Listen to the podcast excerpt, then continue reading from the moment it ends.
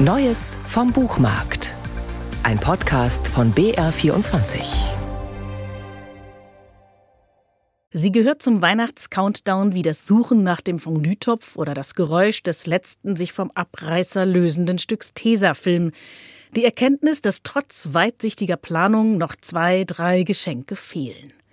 Wer da weder für ignorant noch fantasielos gelten möchte, darf auf die nächstgelegene Buchhandlung hoffen. Dort liegen sie, die mit Bedacht und Einfühlsamkeit ausgewählten Geschenke.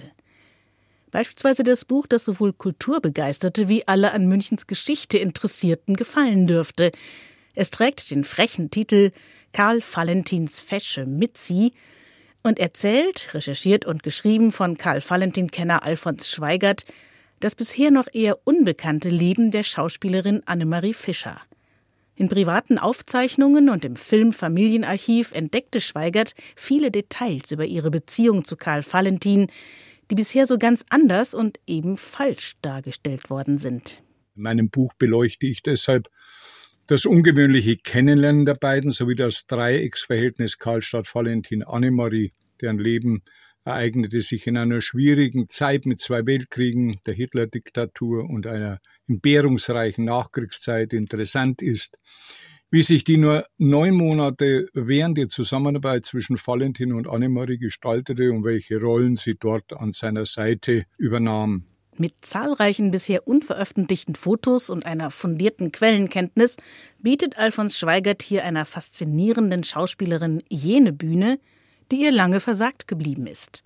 Karl Valentins Fesche Mitzi, Alfons Schweigerts Biografie der Schauspielerin Annemarie Fischer, ist nicht nur für Fans des bekannten und faszinierenden Münchner Komikers ein wunderbares Buchgeschenk, sondern eben auch für alle an Kultur und Zeitgeschichte Interessierten, erschienen bei Allitera. Eine Einladung zum Café im Kreis brillanter Denkerinnen und Denker spricht der Autor Wolfgang Martinkiewicz aus. Er bittet ins feine Frankfurter Café Laumer, wo im Sommer 1930, nicht zuletzt angelockt vom legendären hier angebotenen Whisky, kluge Köpfe wie Horkheimer und Adorno auf den Kreis um Karl Mannheim und Norbert Elias trafen und wohl deutlich mehr miteinander zu tun hatten als bisher angenommen. Das Café der trunkenen Philosophen heißt das jetzt im Aufbauverlag erschienene Buch, in dem es um nichts weniger geht, als es der Untertitel verspricht, nämlich wie Hannah Arendt, Adorno und Co. das Denken revolutionierten.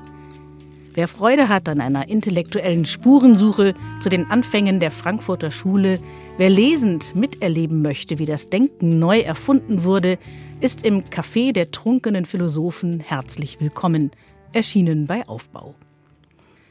Eine Reise mit einem Hausen, die durch zahlreiche Länder führt und zugleich eine Reise durch die Geschichte wird, kann zum Abenteuer für die ganze Familie werden.